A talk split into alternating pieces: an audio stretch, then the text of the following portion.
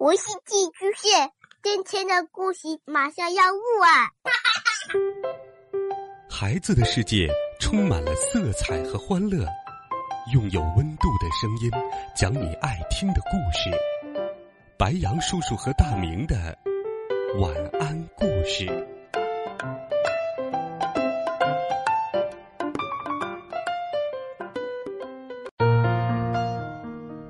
小朋友们、同学们，大家好，欢迎收听白杨叔叔讲故事。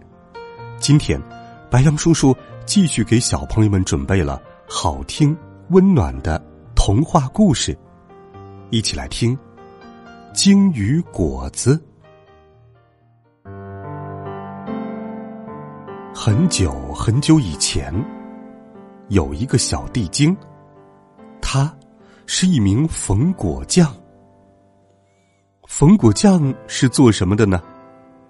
缝果匠地精的工作是把那些掉在地上、摔烂了、豁了口子的果子用针线缝好，然后等待果子伤口愈合，再帮他们拆掉线。泥土太松太软的果园里不会有地精，因为那里的树总盖着太厚太软的被子，所以老是打瞌睡，一点儿也没意思。没意思的地方是不会有地精存在的。冯果酱地精喜欢那些扎根在坚硬泥土里的果树，这种树总是非常的有精神。而且，当果子掉落在地面的时候，他们会大声的尖叫，就像是发生了很不得了的事情一样。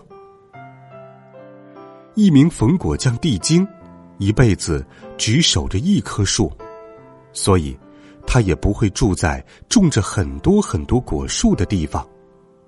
你想想，当几十棵、几百棵果树的果子掉落的时候。他们得有多么吵闹啊！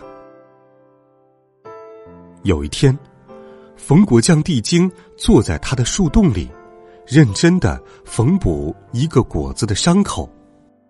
他一边缝，一边哼唱着温柔的曲子。这样的话，果子就不会觉得太疼了。缝好以后，缝果匠地精就架起梯子。把缝好伤口的果子重新挂到树上，并打上标记。等过三天再来拆线。被补过的果子难免会留下小伤疤，但却是最好吃的果子呢。冯果酱地精边挂果子边喃喃自语道：“就在这时，一个非常大、大的不得了的果子从半空中。”掉了下来，它的气流将冯果酱从楼梯上掀倒在地，像是一条鲸鱼。果树大叫了一声：“呃，天哪！我结了一条鲸鱼果子！”哇，真的是鲸鱼果子呀！冯果匠绕着大果子检查了一圈，哇，它好像摔坏了。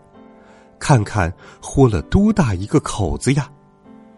冯果匠地精足足缝了八天，才将鲸鱼果子的豁口给缝好了。它真的是他缝过的最大的果子了。到了拆线的日子，冯果匠又耐心的一点点的帮鲸鱼果子把线拆掉。虽然花的时间很长，可是。冯果匠为自己的工作感到非常骄傲。最后一针拆完的时候，冯果匠地精长长的呼了一口气。就在这时，鲸鱼果子竟然说话了。他说：“嘴巴大，还是比没有嘴巴强得多呀。”冯果匠和果树全都惊呆了。我是一条大嘴鲸，我嫌自己的嘴巴太大，于是许了个愿望，想要嘴巴变小点儿。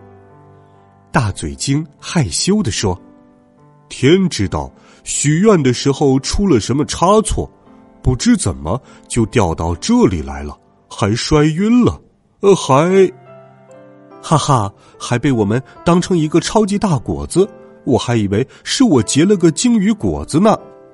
果树哈哈大笑着说：“呵呵呵，没关系，被你们这么一缝，我不是明白嘴巴大总比没嘴巴强了吗？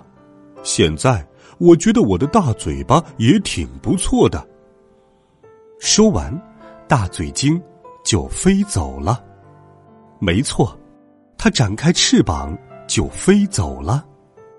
后来，冯国将地精。总是告诉别人，那是我见过的最棒的飞行，而且是鲸鱼果子的飞行。对他来说，这也是一段奇妙的经历。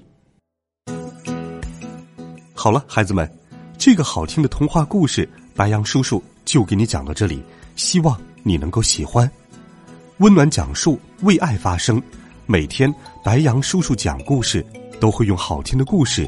与你相伴，孩子们，明天见，晚安，好梦。